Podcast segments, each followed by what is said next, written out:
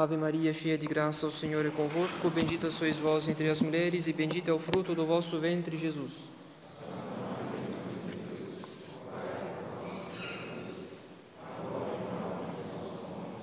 Divino Menino Jesus, abençoai-nos. Nossa Senhora das Dores, rogai por nós. São João Bosco, rogai por nós. Senhor do Pai, do Filho e do Espírito Santo.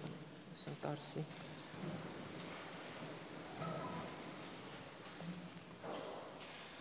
Caros fiéis, hoje é o domingo da sexagésima e faltando um domingo para o início da quaresma, a igreja se serve da parábola da semeadura para preparar o nosso espírito com certas disposições muito necessárias ao tempo de penitência. Ocorre, porém, que a força de ouvir as parábolas desde a infância e sobretudo, apoia, sobretudo apoiados na explicação que Nosso Senhor dá Ele mesmo à parábola em questão, pode ser que julguemos ter compreendido suficientemente a parábola da semeadura.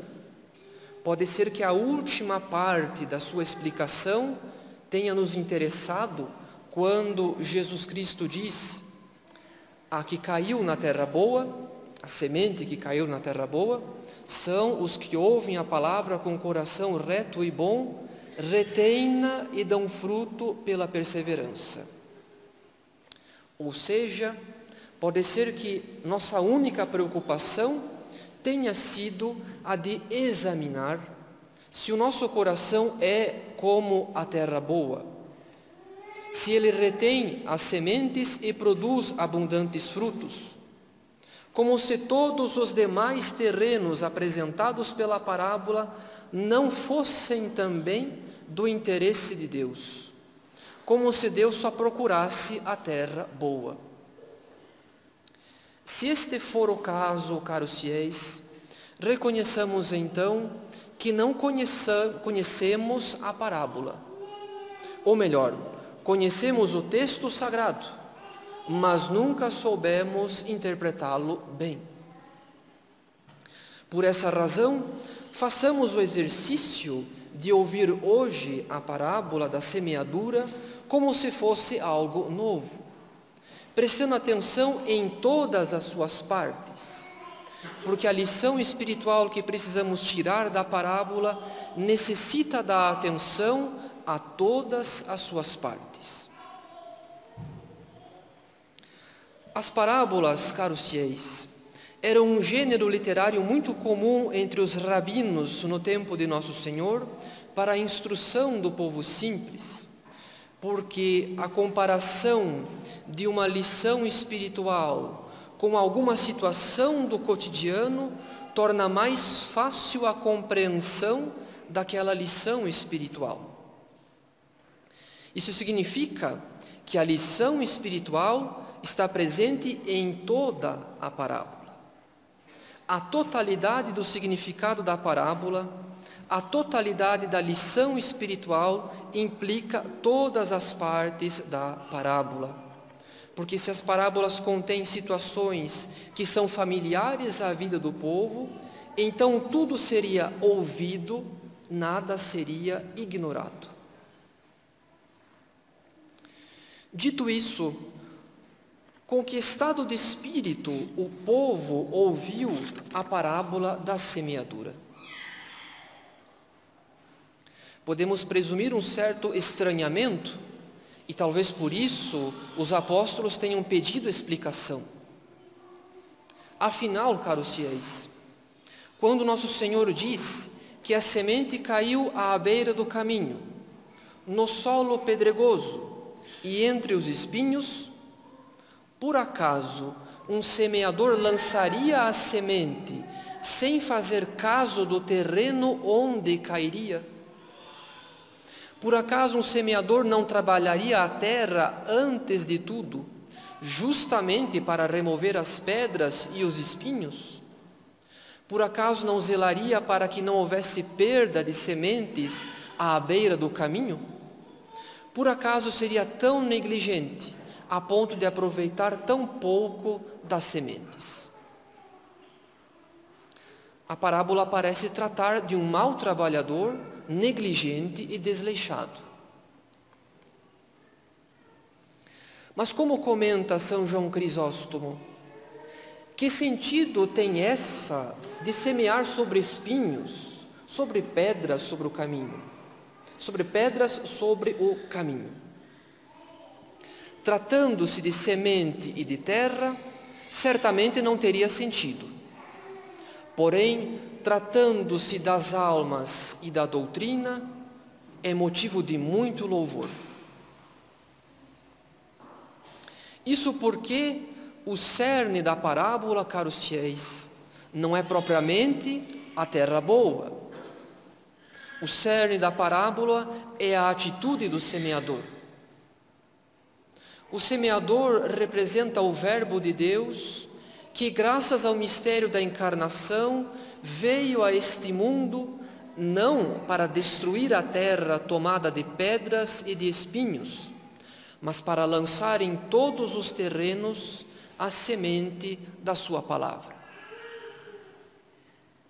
Conforme o comentário de São João Crisóstomo, assim como o semeador não distingue o campo que tem diante de si, mas lança claramente com indiferença as sementes, assim também ele não diferencia os pobres dos ricos, nem os sábios dos ignorantes, nem os preguiçosos dos diligentes, nem os bravos dos covardes, mas, no que depende dele, a todos fala sem reservas, ainda que prevendo o que há de suceder, de modo que se possa dizer com propriedade, e aqui São João Crisóstomo cita o profeta Isaías, que se poderia fazer por minha vinha que eu não tenha feito. O cerne da parábola, portanto, caros fiéis, é a atitude misericordiosa do semeador, que semeia indistintamente em todos os campos, que prevê a perda de boa parte, da maior parte das suas sementes. Ele sabe que o nosso coração é como um caminho por onde passam tantos viajantes, porque em nosso coração transitam muitos pensamentos vãos. Nosso Senhor sabe, portanto, que o nosso coração é vão e instável. Ele sabe também que o nosso coração é como o solo pedregoso, no qual a semente não pode deitar raízes porque em nosso coração há muito entusiasmo e pouca ordem. Há sentimentalismo ao invés de constância. Nosso Senhor sabe, portanto, que nosso coração é frágil e inconstante. Ele sabe, por fim, que o nosso coração é como o espinheiro, no qual a semente será sufocada porque em nosso coração há muitas preocupações vãs com os bens desse mundo. Nosso Senhor sabe, portanto, que o nosso coração tem muitos apegos às criaturas. Não obstante, se ainda assim nosso Senhor lança as sementes da sua graça em nosso coração, isso não apenas dá prova da sua misericórdia, mas também da sua paciência. O cerne da parábola, caros fiéis, o cerne da parábola consiste na paciência misericordiosa de Deus para conosco. Porque Deus é misericordioso que Ele nos concede tempo, que Ele aceita esperar, em certo sentido, o dia em que daremos ouvidos à Sua voz, o dia em que o terreno do nosso coração, talvez árido, talvez pedregoso, talvez cheio de espinhos, aceitará ser mudado pela Sua graça. Afinal, enquanto um solo árido, pedregoso ou cheio de espinhos não pode se converter em terra boa para o plantio, enquanto a atitude do semeador da parábola não faz sentido no que diz respeito à semeadura, por outro lado, faz todo sentido no que diz respeito às almas. Porque Deus pode converter um mau coração em bom coração. E para realizar essa obra de misericórdia, Ele usa de paciência para conosco. Ele dá tempo aos seus eleitos. Ter tempo, então, para reformar a própria vida já é uma graça. Já é um dom gratuito e imerecido todos os dias, todas as horas, a cada instante. Aquele que julga que seu caso é perdido, que sua vida não tem jeito, não considera que Deus não nos daria a vida, ou seja, Deus não nos daria tempo, se não esperasse de fato a nossa reforma interior, a reforma do nosso coração.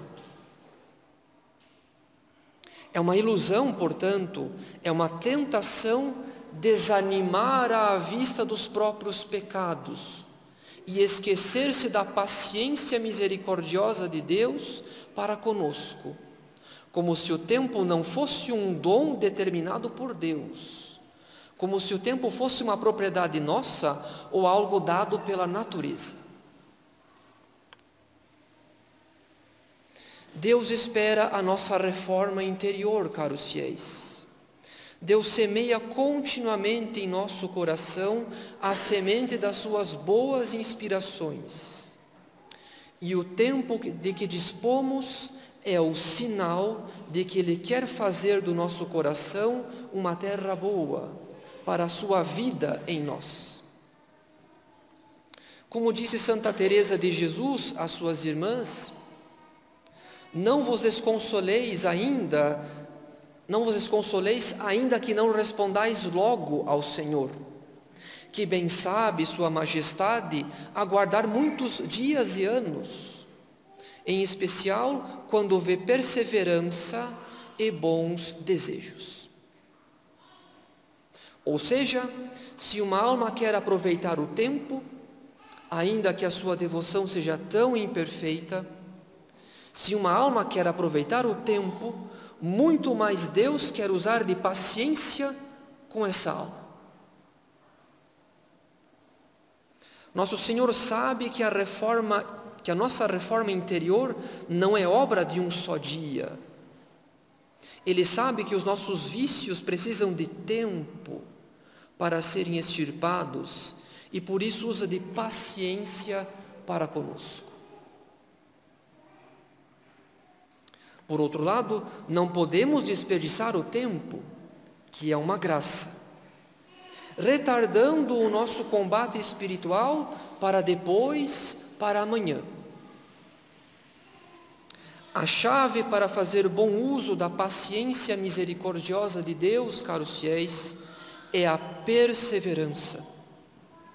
Como ouvimos no próprio Evangelho da Missa, a semente que caiu na terra boa são os que ouvem a palavra com o coração reto e bom, retém-na e dão fruto pela perseverança.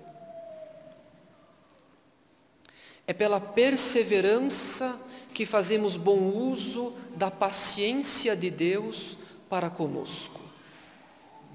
Porque a perseverança consiste naquela firmeza de vontade em enfrentar as dificuldades de uma obra de longa duração. A perseverança consiste naquela firmeza de vontade em enfrentar as dificuldades de uma obra de longa duração. A obra da nossa santificação é de longa duração. Ela exige perseverança contra o temor do cansaço ou do sofrimento durante o combate espiritual. É a perseverança, portanto, que Deus visa ao agir conosco com paciência. A terra boa que Ele quer produzir em nós não depende unicamente da Sua graça, depende também da nossa colaboração. E nós colaboramos com a graça de Deus, perseverando no trabalho que irá nos conduzir à nossa santificação.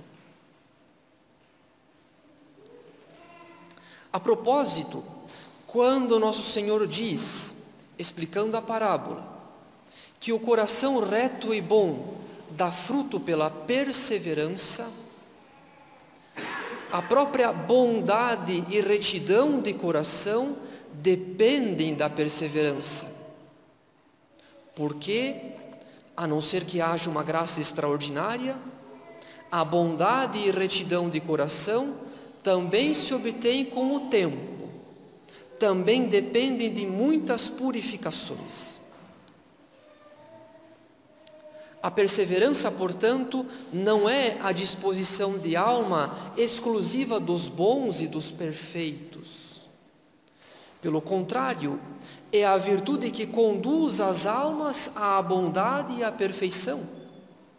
Pois, como lemos em São Tiago, mas é preciso que a paciência, ou numa tradução literal, é preciso que a perseverança efetue a sua obra, a fim de ser desperfeitos e íntegros, sem fraqueza alguma. Com efeito, caros fiéis, nosso Senhor, que semeia a semente da sua graça em todos os terrenos, sabe melhor do que nós que nós não somos bons e perfeitos. Ele que veio para os doentes e não para os sãos, que não veio chamar os justos e sim os pecadores, sabe que o nosso coração não é terra boa, que o nosso coração não é reto e bom. Ele não veio à procura da nossa bondade, ele veio produzir em nós a bondade. O sumo bem, Deus encarnado, veio a este mundo e está presente na Eucaristia para comunicar-nos uma participação à sua suma bondade. O que Ele espera de nós não é um coração reto e bom. O que Ele espera de nós é a perseverança em nosso combate espiritual, para que Ele, por sua vez, produza pouco a pouco em nós um coração reto e bom. Por essa razão, ouvimos na coleta da missa, ó Deus, que vedes que não confiamos absolutamente em nossos méritos. É essa oração, caros fiéis, que agrada a Deus. Oração que contém uma confiança absoluta na graça e uma desconfiança completa de si mesmo. Oração que pede a perseverança no combate espiritual para colaborar com a paciência misericordiosa de Deus, a fim de que Ele faça do nosso coração uma terra boa que produzirá muito fruto. Em nome do Pai, e do Filho e do Espírito Santo. Amém.